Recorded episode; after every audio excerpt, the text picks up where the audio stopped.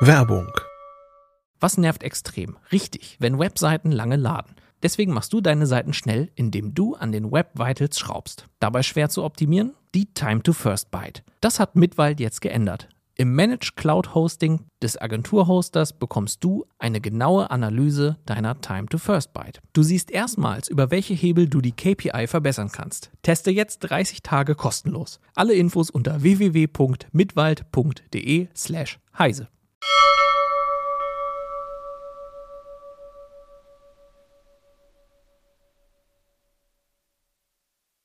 Heute im CT Uplink gibt es die besten Browser-Erweiterungen, Wasserstoffautos und ein sprechender Fahrradhelm.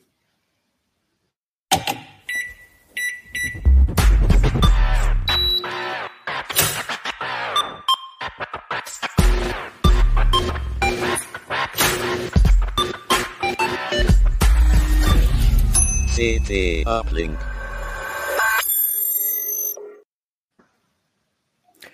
Heute mit mir im Studio sind Jo Barger, unser Browser-Experte, der die ganze Redaktion danach gefragt hat, was die besten Erweiterungen sind, die jeder installieren sollte, müsste oder vielleicht doch nicht. Das besprechen wir gleich. Außerdem Sven, unser Autoprofi, der zwei Wasserstoffautos Probe gefahren ist. Und Kino ist auch Probe gefahren, allerdings mit einem sprechenden Fahrradhelm. Wir haben heute einen ja, Sponsor, das, das ist Intel. Und deswegen jetzt eine kurze Einspielung. Die Intel vPro-Plattform ist für Unternehmen konzipiert und weit mehr als nur ein Prozessor. Die umfassende Plattformtechnologie erfüllt nicht nur die Anforderungen ihrer IT, sondern auch die Wünsche ihrer Mitarbeiter. Die Intel vPro-Plattform vereint erstklassige Leistung, hardwarebasierte Sicherheit, moderne Fernverwaltbarkeit und Stabilität, sodass sie Unternehmensproduktivität beschleunigen, Daten besser schützen und von überall ihre PCs verwalten können. Gehen Sie auf intel.de slash morewithvpro und erfahren Sie mehr. Intel vPro Plattform. Build for Business. Dann kommen wir doch mal zu Browsern, die auf Intel Hardware laufen oder auf AMD. Aber wir werden heute nicht klären, was davon schneller ist, sondern was man dazu packen sollte an Erweiterungen. Jo, du hast dir, weiß nicht, 50 Erweiterungen angeguckt oder noch mehr? Erzähl ich habe sie, gar nicht, hab sie gar nicht durchgezählt, wie viel wir jetzt äh, letztlich im, im Heft haben. Ich habe auch nicht geschafft, alle ins Heft zu bringen, die mir die Kollegen vorgestellt haben. Das waren dann einfach letztlich zu viele. Ähm, es ist ja immer auch eine, eine, Auswahl. Also man muss sich ja immer auch ein bisschen beschränken. ein Add-on kann ja auch, äh, benutzt auch, auch Ressourcen. Der Browser ist ja sowieso schon ein bisschen ressourcenhungrig. Und ähm, äh, wenn man zu viele Add-ons dann in seinen Browser packt, dann äh, lahmt das System am Ende vielleicht dann möglicherweise auch noch. Okay, was ist eine gute Zahl? Also kann ich zehn Erweiterungen installieren oder kommt das zu sehr auf die einzelne Erweiterung an? Ach, das kommt zu sehr auf die einzelne Erweiterung an. Man sollte sowieso ganz generell, wenn man ähm, Add-ons ähm, installiert, äh, ein bisschen kritisch gucken, ein bisschen vorsichtig sein. Ähm, letztlich gibt es viele Add-ons, die, die kom komplett auf jede Webseite zugreifen können, äh, die man aufruft und, und da auch Dinge verändern kann. Ähm, nicht, dass man sich da irgendwas äh, fängt, was zum Beispiel dann Account-Daten abfischt. Hat es in der Vergangenheit leider auch immer wieder gegeben. Verteilt werden die ja eigentlich über so Stores, die integriert sind in Firefox und Chrome. Ähm, beziehungsweise bei den Chrome-Varianten äh, gibt es die ja dann auch. Ähm, sind die nicht sicher? Also schaffen es da irgendwie Betrüger immer mal wieder, was weiß ich, Kryptominer unterzuschieben oder so, die dann auch im Store landen? Ja, Kryptominer im besten Fall, die fressen ja nur Rechenzeit. Im schlimmsten Fall hat irgendwas, was äh, einem möglicherweise auch Accountdaten wegfischt. Hat es in der Vergangenheit leider immer wieder gegeben.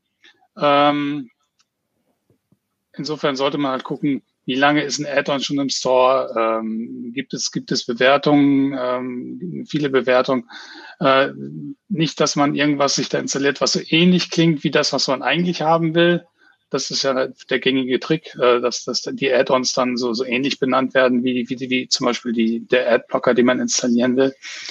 Ähm, und dass man sich dann so ein, so ein Phishing-Ding äh, installiert.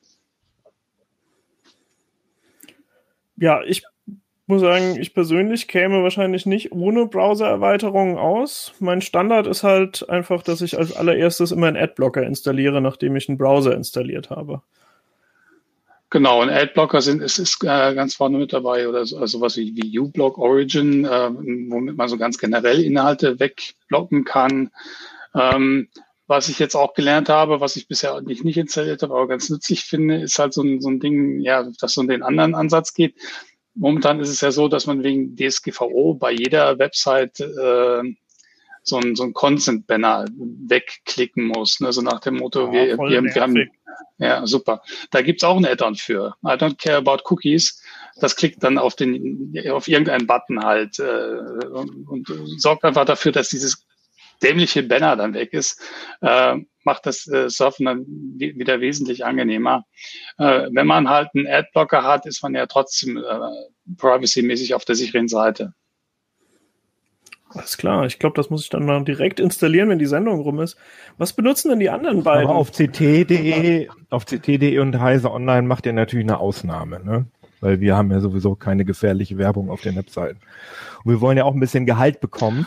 Naja, es ist letztlich ist das Thema ja sowieso schwierig. immer schwierig. Ähm, ja, äh, Werbung trägt halt dazu bei, äh, Webseiten mitzufinanzieren. Aber ähm, das wissen die Werbetreibenden auch und die, die Website-Betreiber auch. Äh, das ist in letzter Zeit ein bisschen ausgeufert. Äh, letztlich weiß der Website-Betreiber ja selber nicht mehr, von wem er da alles jetzt Inhalte auf seinen Seiten hat. Mhm. Ähm, da ist gerade eine ganze Menge in Bewegung. Und solange, finde ich, ist es legitim ein Stück weit, dass sich die Leute ein bisschen selbst schützen, indem sie halt auch nervige Inhalte weg, wegblockieren. Klar. Ja, wir sind ja eigentlich eine YouTube-Sendung und ich, ich glaube, es gibt auch ein Plugin, mit dem ich äh, YouTube-Werbung rausfiltern kann, richtig? Genau, das hatten wir auch dabei, so ein YouTube-Enhancer. Ähm, das ist dann, das macht dann so ein kleines Overlay, dann kann ich zum Beispiel die, die YouTube-Werbung wegmachen ähm, oder einen anderen ähm, Ansichtsmodus, äh, einen größeren, so eine Art Kinomodus äh, und ganz viele so Detaileinstellungen. Ne? Das, das ist ja sowieso eine große Spezialität vieler Add-ons, dass sie bestimmte Websites verbessern. Da gibt's Wikivant, ähm, das der eher altbackenen Wikipedia einen neuen Look verpasst. Es gibt eine Enhancement Suite für, für Reddit und dann gibt's natürlich das Grease Monkey, das ist halt so ein, so ein Meta-Plugin, wenn man so will, mit dem ich äh, Websites aller Art äh, verbessern kann. Ich muss in der Regel halt auch selber nicht dann irgendwas programmieren, sondern kann in so, so einer Art Store dann auch gucken, äh, für viele Websites gibt's dann halt schon so, sogenannte User-Scripts, mit denen ich dann Websites auf, aufpeppen kann. Äh, für Chrome gibt's das ja nicht oder nicht direkt. Äh, funktioniert alles auch mit der Alternative für Chrome? Genau, die Alternative für Chrome und Safari nennt sich Temper Monkey. Und ähm, ja, es heißt, es, es funktioniert alles. Also im Zweifelsfall mal ausprobieren. Ich, gehe davon aus, da dürfte es keine großen Unterschiede mehr geben.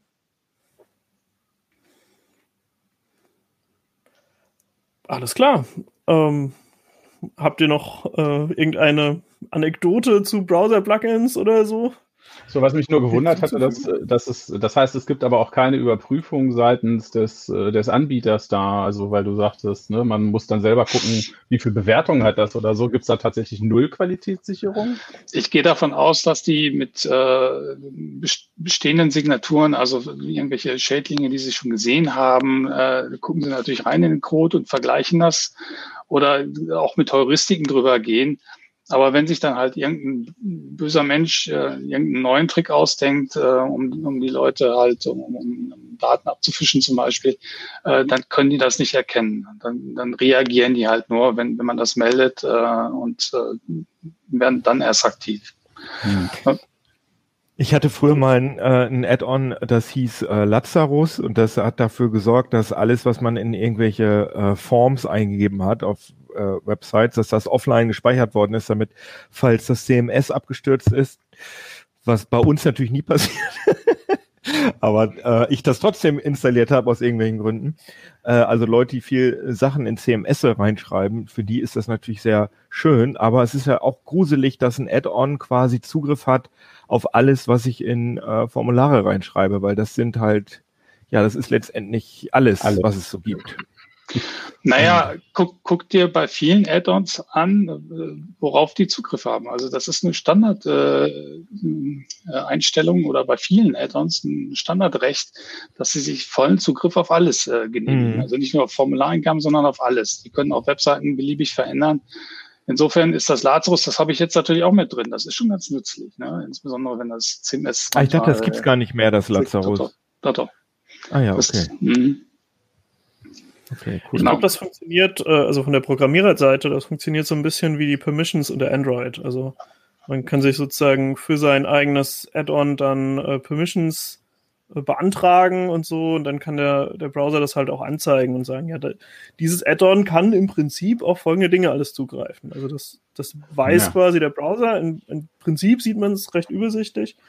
Aber man weiß dann halt manchmal nicht, ob äh, zum Beispiel ein Zugriff auf Formularfelder ob der äh, vielleicht nur dazu da ist, um irgendwie ein, Feld automatisch auszufüllen an einer Stelle oder ob dort halt alles abgegriffen und irgendwo hin übertragen wird. Das, das kann ich halt dann nicht mehr überprüfen.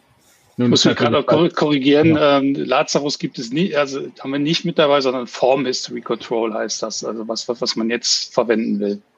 Ah ja.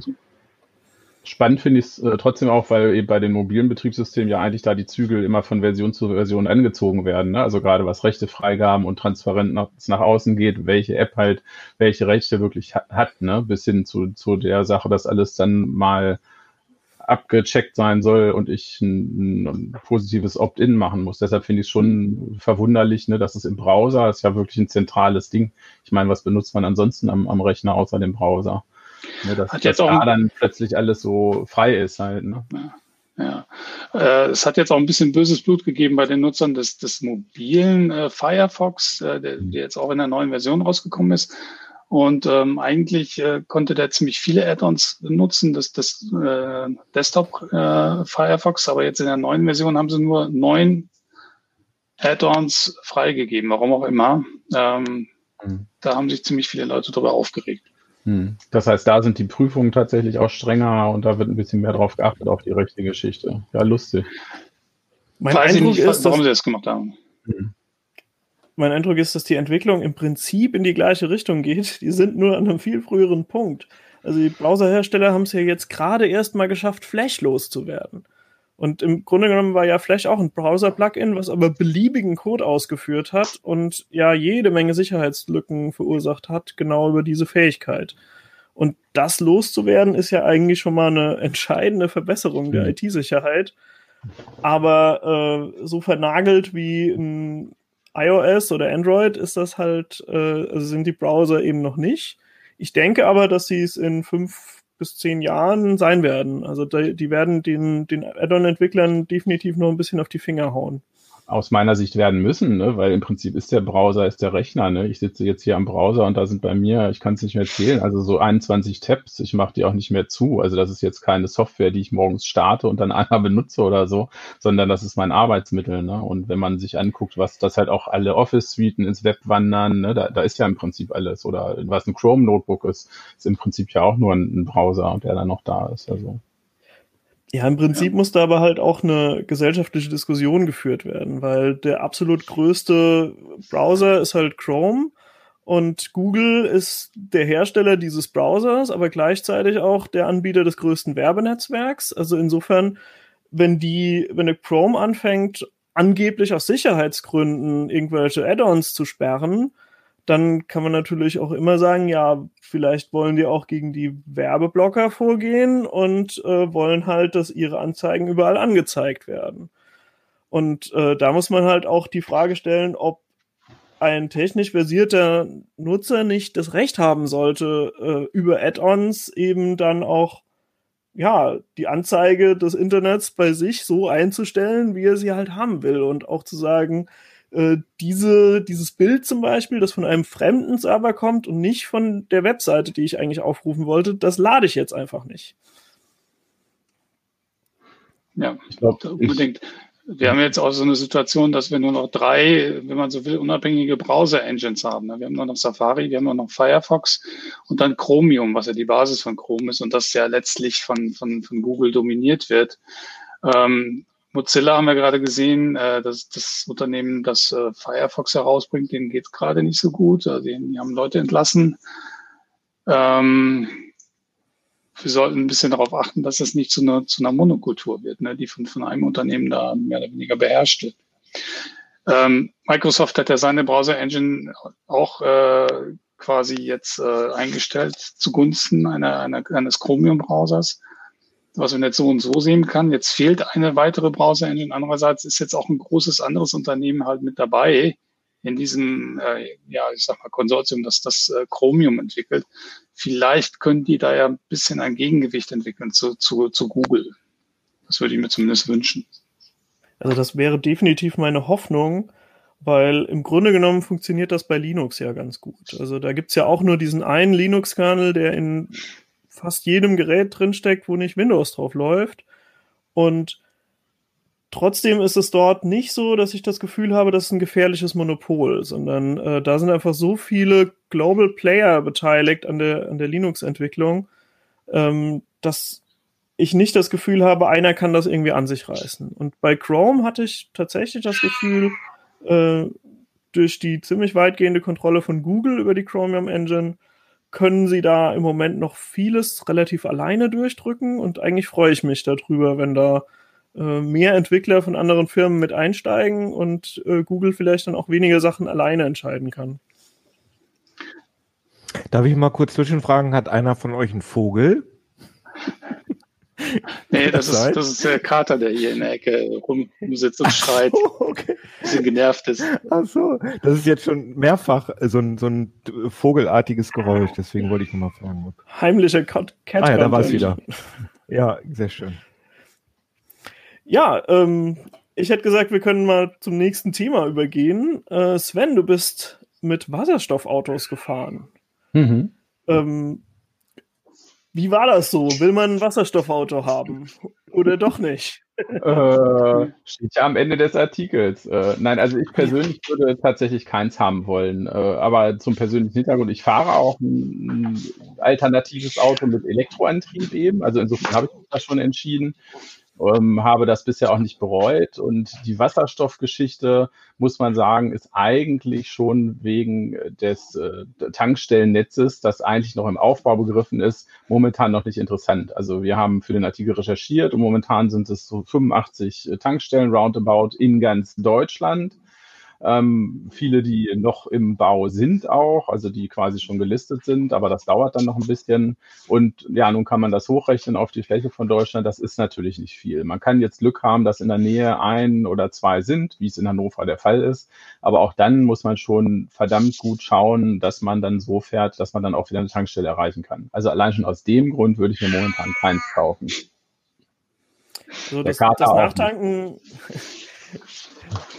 Das Nachtanken ist also äh, im Grunde mit Wasserstoff schwieriger als mit einem mit einem batterieelektrischen Auto dann. Äh, ja, im Moment schon. Also wenn man jetzt, aber gehen wir mal davon aus, wir hätten so viele Wasserstofftankstellen, Stellen, wie wir jetzt äh, für fossile Brennstoffe hätten. Das heißt, man könnte also in jedes Dorf fahren und da stünde so ein Ding.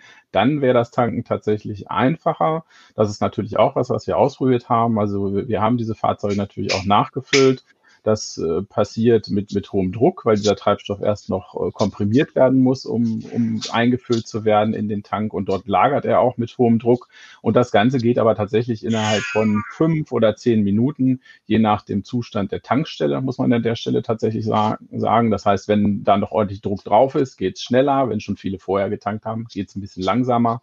Aber das ist natürlich deutlich schneller, als das bei einem Elektroauto der Fall ist, das ja dann doch irgendwie eine halbe Stunde, dreiviertel Stunde da mindestens mindestens an der Tapsäule stehen muss. So, als ich den Artikel gelesen habe, habe ich mir das ehrlich gesagt ziemlich futuristisch vorgestellt, also so ein bisschen Rocket Science mäßig. An der Tankstelle zu fahren, dann mit 700 Bar äh, ja. ja. Wasserstoff reinzutanken, also äh, ein Gas, was ich sonst eher kenne, so vom Chemieunterricht, wenn man es anzündet, genau. explodiert sofort in einem riesen Feuerball und so. Also hat man auch Respekt, oder? Ja, auf jeden Fall. Ne? Knall, Knallgasprobe, Hindenburg, Wasserstoffbombe, das sind so die drei Basics, die man da im Kopf hat und das ist alles nichts Gutes. Und äh, das äh, erste Fahrzeug, was ich in der Art bewegt habe vor zwei Jahren, da habe ich tatsächlich auch äh, schon vor der Tankstelle gestanden und bin dann wieder beigedreht weil die Reichweite noch groß genug war und mir mein Leben lieber war. Aber äh, also es kostete schon so ein bisschen Überwindung. Ähm, dieses Mal war das ein bisschen einfacher. Die Zapfsäule, die wir jetzt ausprobiert hatten, die stand halt auch auf einer klassischen Tankstelle. Da fühlt man sich sowieso schon erstmal zu Hause. Und äh, tatsächlich war, war die ganze Zapfsäulenmimik auch schon so ein bisschen geschrumpfter und war nicht mehr ganz so bedrohlich, wie, wie das halt irgendwie noch vor, vor zwei Jahren halt der Fall war. Aber du hast völlig recht, äh, da hat ne, Psycho Psychologie spielt da natürlich auch nach wie vor eine Rolle. Und die, die Psychologie spricht an der Stelle sicherlich nicht für das Wasserstoffauto, weil viele Leute werden äh, da sicherlich einen heiden Respekt haben, zu Recht natürlich, halt eben mit so einem Treibstoff gemischt unterm Hintern durch die Gegend zu fahren. Wie ist denn das bei Unfällen? Also das ist ja schon so ein Problem bei Elektroautos, äh, dass die Feuerwehr mitunter gar nicht weiß, wie sie, wie sie das Auto aufmachen kann. Äh, wie ist das dann bei, bei Wasserstoffautos?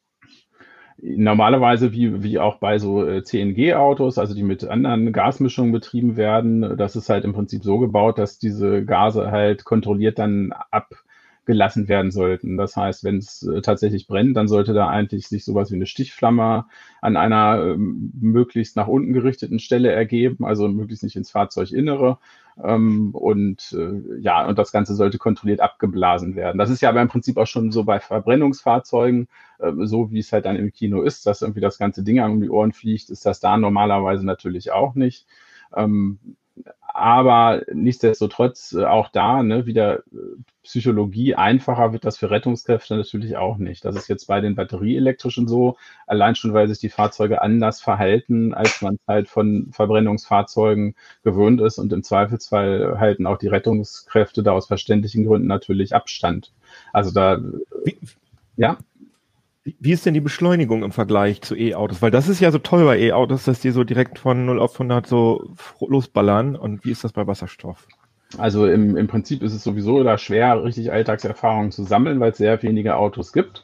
Gerade von den, von den deutschen Herstellern gab es zwar sehr viele vollmundige Ankündigungen, aber wenig Fahrzeuge. Die zwei, die momentan wirklich verfügbar sind, ist einmal von, von Toyota eines der Mirai, das andere von Hyundai.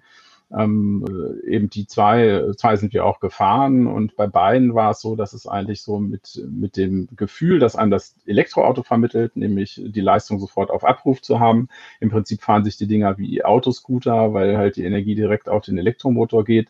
Da fühlt es sich mhm. beim Wasserstoffauto tatsächlich indirekter an. Das hat damit zu tun, dass halt vom Wasserstoff über eine Brennstoffzelle dann erstmal die Energie produziert wird und erst wenn diese Brennstoffzelle voll eingeklinkt hat, steht da die volle Leistung bereit. Damit sich das Auto überhaupt halbwegs schnell bewegt, ist noch eine Pufferbatterie mit im Spiel. Das heißt, äh, im Prinzip sind das auch alles immer Hybridfahrzeuge, diese Wasserstofffahrzeuge, die halt einen Akku haben, der dann möglichst schnell sich einklingt und eben halt die Brennstoffzelle, die im Hintergrund dann für den kontinuierlichen Stromfluss sorgt. Aber im, im Vergleich, also wenn du jetzt entscheiden müsstest, äh, Verbrenner, ähm, also konventioneller Treibstoffverbrenner, E-Auto und Wasserstoff. Wie würdest, ist die Beschleunigung da im Vergleich? Ist das immer, ist das Wasserstoffauto zumindest schneller als ein äh, Verbrenner? Das würde ich nicht sagen. Das ist eigentlich vom Fahrgefühl, fand ich das sehr, sehr gut vergleichbar, ähm, weil eben auch äh, Verbrenner, gerade wenn es Automatikgetriebe sind, doch immer so die eine oder andere äh, Gedenksekunde haben, einfach mhm. weil das Getriebe halt noch einklingen muss. Und so ähnlich ist das eben halt auch äh, bei dem Wasserstofffahrzeug. Das hat zwar kein Getriebe, weil, weil der Motor sozusagen in, in eins bis in hohe Drehzahlen hochlaufen kann aber mhm. man hat halt eben diese, diese Gedenksekunde, bis halt die Brennstoffzelle halt tatsächlich die Energie liefert, die es braucht, um das Fahrzeug dann nach vorne zu bringen. Okay. Ja, ich habe mich ein bisschen gewundert. In dem Artikel steht, dass es also in um die 2000 herum schon äh, Wasserstoffautos gab. Allerdings haben die einfach den Wasserstoff in einen Verbrennungsmotor eingespritzt. Genau, genau. Da hat man das, natürlich keinen besseren Wirkungsgrad als bei einem ganz normalen Benziner oder so, aber man stößt halt kein CO2 aus. Und irgendwie sind die Hersteller ja davon weg und machen jetzt den Trick mit der Brennstoffzelle. Und da war irgendwie im, im Artikel stand im Idealfall 60% Wirkungsgrad, mhm. äh, 80% Wirkungsgrad vom E-Motor. Da komme ich ja, wenn ich das multipliziere, nur noch auf etwa 48 Also ja, eigentlich ist das gar nicht mehr so viel besser als die irgendwie gut 30 Prozent, die ich mit einem Verbrenner hinkriege. Also warum äh, sind die, die Hersteller, also warum machen die diesen Spagat mit einer Brennstoffzelle und einem elektrischen Antriebssystem und einer Pufferbatterie und so? Hört sich eigentlich kompliziert an.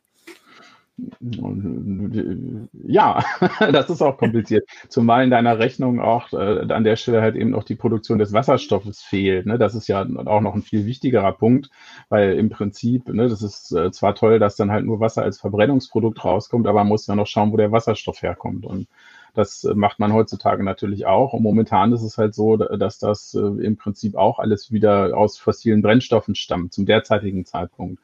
Das heißt, das ist kein grüner äh, Wasserstoff, sondern sogenannter grauer Wasserstoff. Und eben auch bei der, bei der Produktion von, von diesem Rohstoff wird halt nicht unerheblich CO2 produziert, sodass die Bilanz am Ende dann halt noch ein bisschen vernebelter aussieht, gerade eben was, was diese CO2-Bilanz halt angeht ja, warum äh, macht man den Aufwand? Vorteile sieht man äh, gegenüber den batterieelektrischen natürlich beim Wegfall der Batterie. Wer hätte es gedacht? Eine Batterie ist schwer, ne? Wo, wobei wir hatten uns dann auch ein bisschen gewundert, wenn man sich den Mirai dann anguckt, der brachte auch, ich glaube, zwei Tonnen auf, auf die Waage so grob. Also auch nicht viel, viel weniger als jetzt ein Elektroauto, bei dem man halt sozusagen halt die, die Batterie ja immer rumfahren muss, egal ob sie voll oder leer ist. Und äh, aber an der Stelle erhofft man sich halt eigentlich den, den, äh, den meisten Gewinn oder die, die Verbesserung in der Ökobilanz, weil man die ganzen Rohstoffe halt für diese Batterien nicht braucht, sondern halt nur diese schlanke Brennstoffzelle. Und wenn dann eben noch der Wasserstoff grün wäre, aus regenerativen Energien kommen würde, dann wäre irgendwann mal die Ökobilanz gut. Aber man hört schon, es ist viel Konjunktiv im Spiel. Ja, das ist ja immer die, die Traumvorstellung, dass wir irgendwann so viele Windräder haben, die dann irgendwie nachts total durchdrehen und überschüssiger ja. Strom da ist, keiner weiß, wohin damit und dann wird ja, die haben wir ja. nebenbei die, wird dann noch eine ganze Menge Wasserstoff produziert und damit fahren die, dann die PKWs und die LKWs. Die Windräder haben wir ja und die Solarzellen auch schon ganz schön viel und das äh, kann man aber alles auch im Web live verfolgen. Das ist auch äußerst spannend äh, zu sehen, halt, wie, wie halt immer die Stromversorgung in Deutschland so läuft. Und wir haben tatsächlich ja auch schon ab und zu negative Preise. Das heißt, wenn man an der Strombörse äh, halt als Netzbetreiber den Strom abnimmt, bekommt man auch noch Geld dazu. Einfach weil die Regenerativen teilweise so reinhauen, dass halt der, das Netz entlastet werden muss. Da muss dann halt was weg. Und in diesem ganzen Spiel sind die E-Autos äh, zumindest auch schon nutzbar oder spielen schon eine Rolle. Ne? Ich hatte doch den einen Artikel mit dem Stromtarif, der nach Stunden berechnet wurde, wo das Auto dann immer, das E-Auto nachts dann halt betankt wird, wenn der Strom am günstigsten ist. Sowas sind natürlich äußerst äh, clevere Sachen. Und äh, wenn man sich dann noch vorstellt, dass E-Autos mit der Batterie auch wieder rückeinspeisen können ins Netz, theoretisch, dann ist das natürlich auch schon spannend. Auch da ist der Wasserstoff noch so ein bisschen weiter weg. Aber für LKWs scheinen es ja zumindest mal die deutschen Hersteller als irgendwie eine, eine wichtige Brückentechnologie oder so zu sehen. Na, zumindest ist es äh, auch von politischer Seite aus ausgerufen schon, das Wasserstoffzeitalter. Und da, da gibt es eben halt auch eine, eine Agenda, einen Umsetzungsplan und, und viele Institute, die sich genau angeguckt haben, was man da an welcher Stelle machen muss. Ähm, und für die, für die deutsche Automobilindustrie ist es so, am, am Beispiel von Daimler zum Beispiel, die haben ihre ganze Brennstoffzellenforschung einfach in die Lkw-Sparte reingeschoben jetzt. Da kann man jetzt halten von was man will. Bei den PKWs ist es zumindest nicht mehr. Also das, das heißt, da, da wird auch in absehbarer Zeit dann nichts mehr kommen. Aber die Hoffnung ist natürlich, dass es eben bei den LKWs oder auch bei den Nutzfahrzeugen vielleicht anders ausschaut. Also ÖPNV, Busse mit Wasserstoff oder eben LKWs, wo das Fahrzeug selber eher ein Wirtschaftsgut ist, was man durchkalkulieren kann und eventuell dann über eine gewisse Laufzeit dann halt auch zu einem wirtschaftlichen Benefit kommt. Aber eben nicht mehr der Privatkunde, der dann mit seinem Privat-Wasserstoffauto da durch die Gegend fährt. Also da ist die Wasserstoffwelle schon wieder ein bisschen zu Ende, ne? bevor sie angefangen hat. Ja, ist irgendwie äh, ein schwieriges Material. Also ich habe auch äh, mich letztes Mal mit einem Physiker unterhalten und mhm. äh, der hat gemeint, ja, aber er hat auch noch nie eine gute Lösung für die Wasserstoffversprödung gehört, weil äh, das, also H2 ist halt das kleinste. Was für ein Ding? Also Wasserstoffmoleküle sind einfach die kleinsten Und Moleküle. Hau mal rein, Pina. ja, ja, genau. Und äh, das Problem ist, die sind so klein, dass äh, wenn es ein Kristallgitter von Eisen oder Stahl Genau, gibt, die diffundieren sozusagen dann, weg. äh, dann, dann können die, also wenn da irgendwie eine Fehlstelle ist, also irgendwo sitzt mal sozusagen das falsche Atom drin und dann kann sich in die Lücke zwischen dem äh, normalen Gitter und äh, diesem anderen Atom, da kann sich dann immer so ein Wasserstoffmolekül äh, reinschieben und sprengt das sozusagen auf. Und dann wird mit der Zeit irgendwie wird Stahl immer spröder. Das heißt, wenn man äh, so eine Art Wasserstoffpipeline bauen will und dann geht die innerhalb von wenigen Jahren kaputt, weil einfach das äh, der Stahl, der für die Röhre, Rohre verwendet wird, der ähm, ja, wird sozusagen zersetzt. Der wird irgendwie so ein mürbes Material dann. Deshalb sind im Prinzip auch die Tanks in den Wasserstoffautos, die wir getestet haben, das ist alles ziemliches Hightech-Zeug. Das sind so, so Carbon-Tanks, die auf Webstühlen tatsächlich hergestellt werden, eben dann noch verstärkt werden. Und da drin ist halt noch so eine Hightech-Folie, die dann da reingelagert ist. Also alles schon, schon ziemlich kompliziert und äh, eben, äh, und was du sagst mit Pipelines, äh, da, das ist auch nicht so ganz aus der Luft gegriffen. Also in den Szenarien auch vom, vom das eine Fraunhofer Institut hat dazu auch Forschung angestellt und versucht mal auszurechnen, was müsste denn passieren, wenn man jetzt auch die Pkw-Flotte damit be bewegen wollen würde. Und da kam dann eigentlich auch raus, dass das Tankstellennetz dann tatsächlich per Pipeline versorgt werden müsste, weil es sich halt gar nicht lohnen würde, so viel LKWs mit diesem Wasserstoff immer mit Druck zu betanken und das dann alles wieder umzufüllen. Und ja, da muss man dann halt aber auch sagen, ne, bis man so weit ist, dass man jetzt irgendwie das derzeitige Tankstellennetz mit Pipelines angeschlossen hat, das äh, erlebe ich, glaube ich, auch nicht mehr. Wäre jetzt so meine Einschätzung. Ist vielleicht zu so pessimistisch, ne? Aber was Ja, haben denn jetzt, was hat das denn jetzt für Vorteile eigentlich? Also so ein Wasserstoffauto. Du hast gesagt, es beschleunigt langsamer als ein E-Auto, es ist aufwendiger zu produzieren wegen des Tanks. Äh, das Tanken geht theoretisch ein bisschen schneller, wenn, ähm, wenn Schnellerer Tank, genau, gibt. schnellerer Tankvorgang auf, auf Langstrecke. Das ist natürlich ein Nachteil von der E-Mobilität und das ist auch immer noch ein Ding, was nicht gelöst ist. Ne? Ich komme hier mit meinem Ding mit 300 äh, Kilometer ungefähr Reichweite, komme ich wunderbar hin und her, kann damit auch zur Arbeit pendeln und solange ich da zu Hause auch nur eine normale Steckdose habe, ist der Drops gelutscht, kriege ich aufgeladen. Mhm. Aber wenn ich Mhm. jetzt sage, ich möchte damit irgendwie nach Süditalien fahren, dann sieht's einfach mau aus, weil dann müsste ich ja Tarzan spielen von Charger zu Charger und äh, da steht dann die Physik im Wege. Mein Akkublock äh, erwärmt sich, es sei denn, ich habe ein sehr teures E-Auto, wo der Akku noch aktiv gekühlt wird. Das verbraucht dann auch wieder Energie. Das heißt, eben dieses Nachtanken, Weiterfahren, Nachtanken, Weiterfahren, das ist beim E-Auto nicht gelöst. Da gibt's dann auch Ideen, halt einen Akku auszutauschen, wie beim Spielzeugauto. Ne? Ich fahre an die Tankstelle, fällt raus, kommt neuer rein, ich fahre weiter, ne? so eine Art Wechselsystem. Da gibt es halt Ideen, aber eben für Langstrecke ist es tatsächlich so, äh, hast du Schwierigkeiten und das ist gerade dieser Punkt Nachtanken. Und da lohnt es sich dann auch nicht mehr, wenn der LKW so gebaut sein müsste, dass er jetzt 1500 Kilometer braucht, dann braucht er schon einen Anhänger mit Akkus hinten drauf, um überhaupt so weit durchfahren zu können. Ne? Dann, dann stimmt die ganze Rechnung nicht mehr.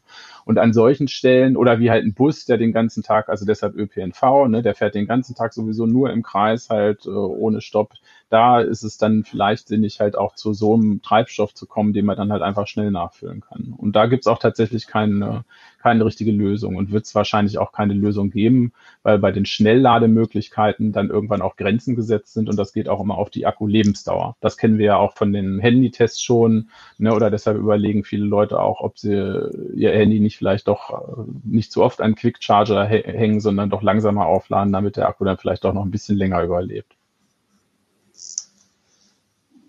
Habe ich ehrlich gesagt noch nie drüber nachgedacht, aber das wäre voll sinnvoll. Danke für den Tipp. Doch, das machen einige. Oder halt auch, es gibt auch Apps tatsächlich, dass du dein Handy halt immer so auf 80 Prozent hältst. Also auch dieses volle Aufladen ist halt auch immer ein Problem, ne? an 100 Prozent ranzugehen. Oftmals wird das durch ein Akkumanagement schon ausgebremst. Also ne, was, was das äh, Smartphone oder das Auto halt dann anzeigt, ist ja die eine Sache. Ne? Wie, wie stark die Zellen tatsächlich belastet sind, ist eine andere Sache. Und man versucht dem Verbraucher dann, um den Akku zu schonen, halt einfach die höchste Kapazität vorzugaukeln erstmal und äh, lässt aber einfach noch ein bisschen Reserve, um die Lebensdauer zu erhöhen. Tja, also ich habe ehrlich gesagt auf mehr Futurismus und weniger Probleme gehofft, aber so ist es nun mal. Wenn Wasserstoff einfach eine problematische Technik ist und äh, die verfügbaren Autos noch nicht so weit, dann sind es halt nicht die tollen Spaßgeräte, wo man sagt, da wird die Entwicklung hingehen. Aber bleiben wir auch ein bisschen bei Futurismus, weil was Keno getestet hat, finde ich, hört sich verdammt mhm. futuristisch an. Ein sprechender Fahrradhelm, was soll das?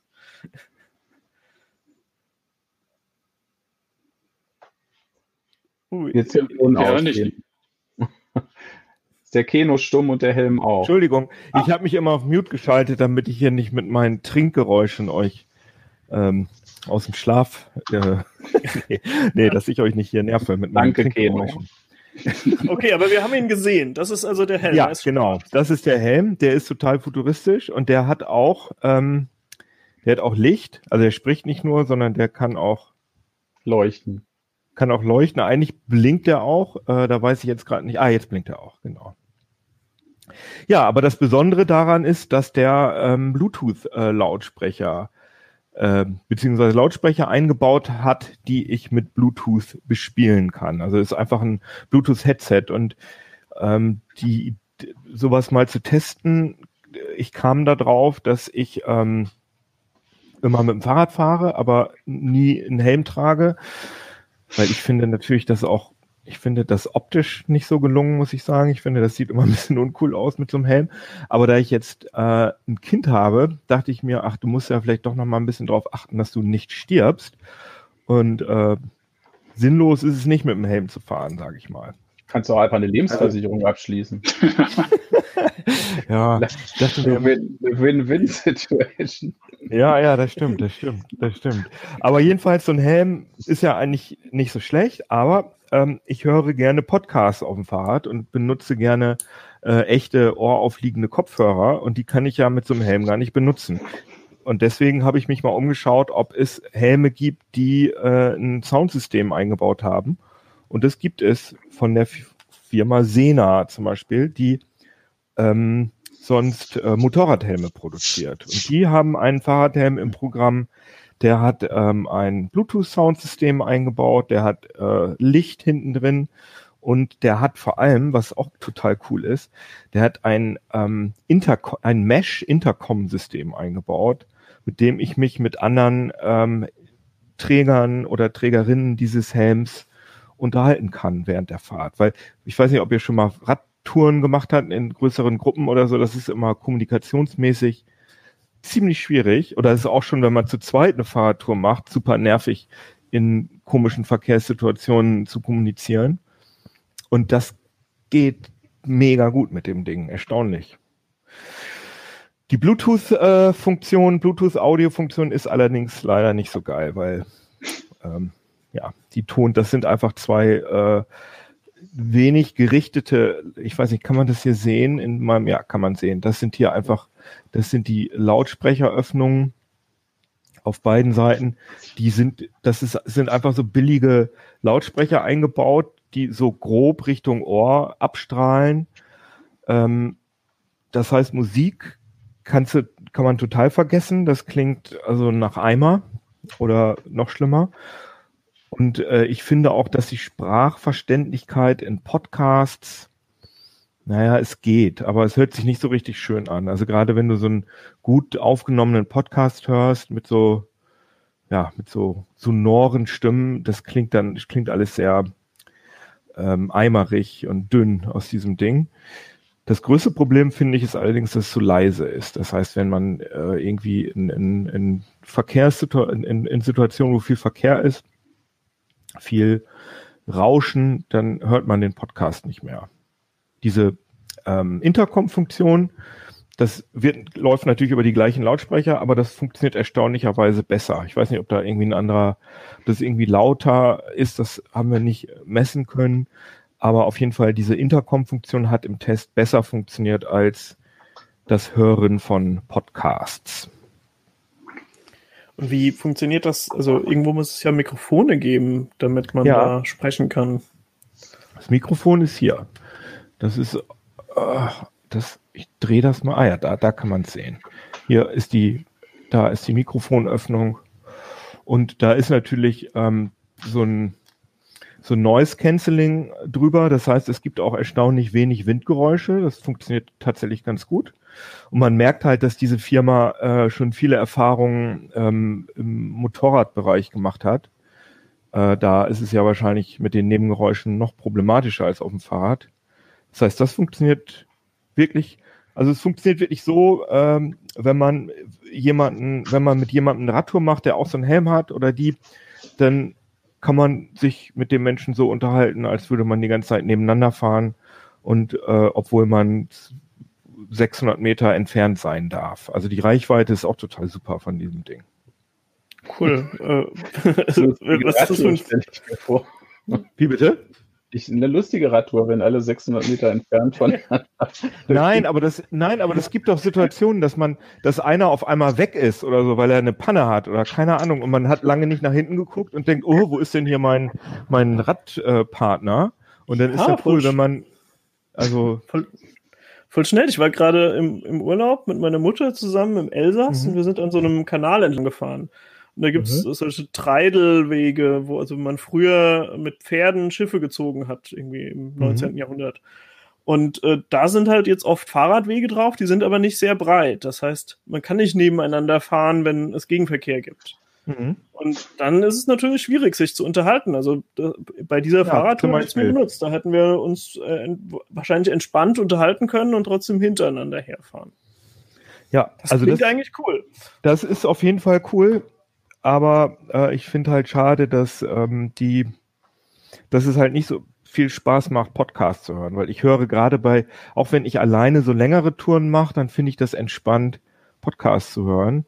Und äh, das, ich werde also nicht umsteigen darauf, weil ich das unangenehm finde, ähm, mit so einem höhenbetonten Lautsprecher das Ganze zu hören. Und ich finde auch unangenehm, dass ähm, die Tonquelle überhaupt nicht gerichtet ist. Das heißt, jeder, wenn ich an der Ampel stehe, dann kann jeder hören, dass ich irgendwie ein, hm. was, dass ich total peinlich CT Uplink höre oder so.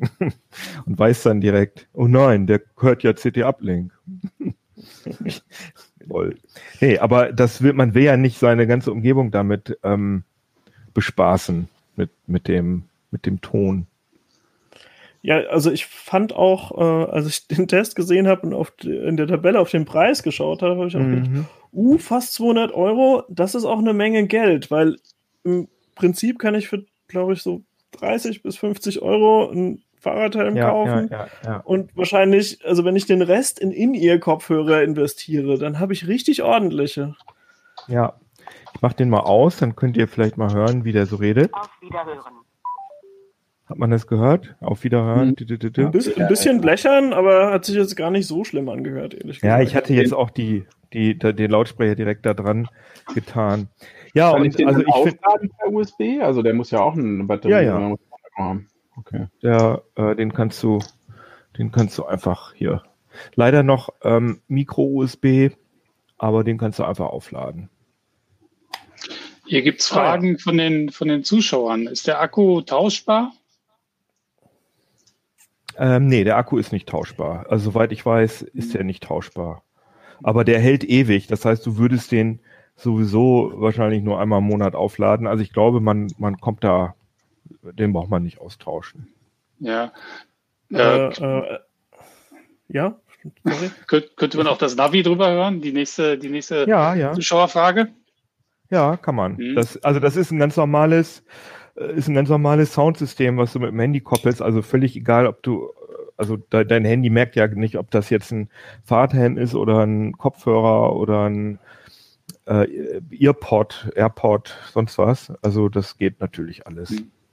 Hast du irgendwie die Sicherheit getestet von dem Helm oder gibt es dazu Tests? Ja, das ist, ähm, da sagst du was. Ähm, also das ist mir natürlich auch aufgefallen, dass ähm, dass es eigentlich schön gewesen wäre, die Sicherheit auch zu testen. Aber da habe ich auch gedacht, wir sind ein, ein Technikmagazin. Ich, da bin ich einfach auch nicht kompetent. Äh, deswegen habe ich mich da auf die Technik ähm, reduziert. Was ich allerdings sagen kann, dass der bei vier Testpersonen, mit denen ich den ausprobiert habe, dass der da nicht gut sitzt. Also der ist gerade an den Seiten, ich weiß nicht, ob das mit diesen Lautsprechern zu tun hat, aber der ist gerade an den Seiten schließt er nicht gut genug. Das heißt, wenn man so seinen Kopf dreht, dann dreht der Helm sich mit und also alle vier Personen, die das ausprobiert haben, das Ding, Ich habe den auch in mehreren Größen. Ne? Also die Größe ist auch korrekt gewesen bei den Leuten. Die haben alle gesagt, der sitzt an den Seiten nicht gut. Also das wäre auch kritisierenswert. Und das ist natürlich besonders bescheuert, so einen teuren Fahrradhelm zu haben, der sozusagen an so einer, ja, ich sag mal, die, der bei der Kernfunktion so ein bisschen schwächelt. Ne? ah, es ist echt schade. Also, aber diese Intercom-Funktion, die kriegt man ja auch anders nicht. Also, wenn ich mir jetzt vorstelle, ähm, ich vermute mal, dass es irgendwelche Apps gibt, die sowas simulieren, aber das läuft dann ja auch wirklich nur über übers, ähm, übers Handynetz. Und gerade bei Radtouren in der Natur hat man es ja oft so, dass man da manchmal kein Internet hat. Und dieses Ding funktioniert halt äh, völlig autark über ein eigenes ähm, Mesh-Netz. Also das ist halt schon eine mega coole Funktion, muss ich sagen. Also da, ja, ich finde die vielleicht mal die Netzwerke, Adrian Möcker oder so drauf ansetzen, der beschäftigt sich auch immer mal wieder mit Walkie-Talkies und so. Äh, das ist ja eigentlich so eine ähnliche Anwendung. Ja. Ja, dass man sowas halt irgendwie autark vom, vom, äh, vom Helm mal macht. Also, dass man das sozusagen, dass man das in irgendein, dass man das in eine normale Kopfhörer einbauen könnte, diese, diese äh, Funktion. Bloß dieses Mesh-System ist, ist halt ein proprietäres, eine proprietäre ähm, 2,4 Gigahertz Technik von, von Sena, also von dem Hersteller. Das heißt, das äh, ist auch nicht irgendwie Open Source oder so. Aber das Okay, cool. Sena, wir wollen, dass ihr uns ja. ein Gerät für dieses Mesh ohne Helm, einfach so. Ja, oder einen geilen Helm. Oder einen Helm, der halt gut sitzt und mit dem man gerne Podcasts hört. Das, ich ja, aber mal, also wenn, wenn, wenn wir quasi in ihr Kopfhörer an diesem Gerät anschließen könnten und dann einfach einen anderen Helm benutzen könnten, wäre ja für die, bei denen er schlecht sitzt, schon mal das Problem gelöst. Da muss ich jetzt aber mal wieder den Sicherheitsspießer geben. Also in ears im Straßenverkehr ist halt auch ein bisschen scheiße, ne? Weil du dein, äh, weil du natürlich deine deine Ohren dadurch verstopfst und deswegen womöglich nicht hörst, dass da ein LKW hupt, der dich zwei Sekunden später über den Haufen fährt. Also, ah, also eigentlich ist das ja cool, diese offenen, diese offenen Lautsprecher, dass man halt nicht, die Ohren nicht verschlossen sind. Also ich habe noch einen, einen, einen, anderen Vorschlag für ähm, als Alternative. Hatten wir, glaube ich, auch noch nicht im, im Test. Ist auch teurer als der Helm sogar noch. Ähm, und es hat kein Intercom, aber trotzdem ist es Helm und man kann, könnte einen Kopfhörer tragen. Mhm. Und zwar nennt sich das ganze Ding Höfting. Ah ja, das, das kenne ich, ja. So eine Art Airbag für Radfahrer. Ne? Man kriegt das mhm. so als, als, als Halskrause und das bläst sich halt auf, wenn man stürzt. Genau, das finde ich auch ganz cool. Ist aber auch sauteuer. Hast du das, Jo? Nee, ich habe das nicht. Ich habe das aber schon in freier Wildbahn gesehen. Kann man also offenbar schon kaufen. Ist vielleicht mal eine Idee, dass wir das auch mal testen. Das kostet, glaube ich, so 300 Ocken. Mhm. Ja, ein bisschen wenig Aber dann auch ne? Funktion testen. Freiwillige vor. Oh nee, das, das macht lieber nicht. Ja, ihr habt doch, äh, mal so ein Dummy zulegen. Genau, ihr habt doch äh, Connections in irgendwelche Crash Labs oder so, dann probieren wir Klar. das da mal aus. Müssen Ach, nur stimmt, einen Freiwilligen ja. finden. Hm, gute Idee. Ja, also ob es dann einen solchen Test tatsächlich in der CT gibt oder nicht, müsst ihr natürlich in der CT lesen. In der CT Nummer 20 gibt es auf jeden Fall die ewig lange Liste an Browser-Plugins, die ist super praktisch. Ähm, außerdem könnt ihr lesen, warum Wasserstoffautos wahrscheinlich dann doch nicht der richtig große Durchbruch sind und wo der Helm eigentlich genau wackelt. Und äh, nächste Woche gibt es dann nochmal wieder andere drei Themen aus dem Heft, oder? Ja, wahrscheinlich. Schaltet auf jeden Fall wieder rein. Wir werden dann erzählen, worum es genau geht. Und ich möchte auch nochmal explizit die Nicht-YouTube-Leute grüßen. Pina hatte ja gesagt, wir sind eine YouTube-Sendung. Ähm, aber ich glaube, oder ich weiß, dass uns doppelt so viele Leute nicht über YouTube hören als über YouTube. Also bei, wir haben immer ungefähr doppelt so hohe Zahlen wie auf YouTube über äh, Audio. Ich wollte nur, dass die Leute sich nicht irgendwie zurückgesetzt fühlen. Ich grüße alle, die mich kennen und alle, die mich nicht kennen, auch. meine Mutter. Grüß meine Nein, Mutter. Nein, aber nicht. Aber wie gesagt, auch die Leute, die wir hören, die haben wir auch, die uns nur hören und nicht sehen, die haben wir natürlich auch im Hinterkopf. Wir vergessen euch nicht. ja, wir haben auch heute extra wenig hochgehalten. Richtig. Erzählt. Richtig. Gut, dann würde ich mal sagen, das war der CT Uplink und bis zum nächsten Mal. Tschüss. Ciao.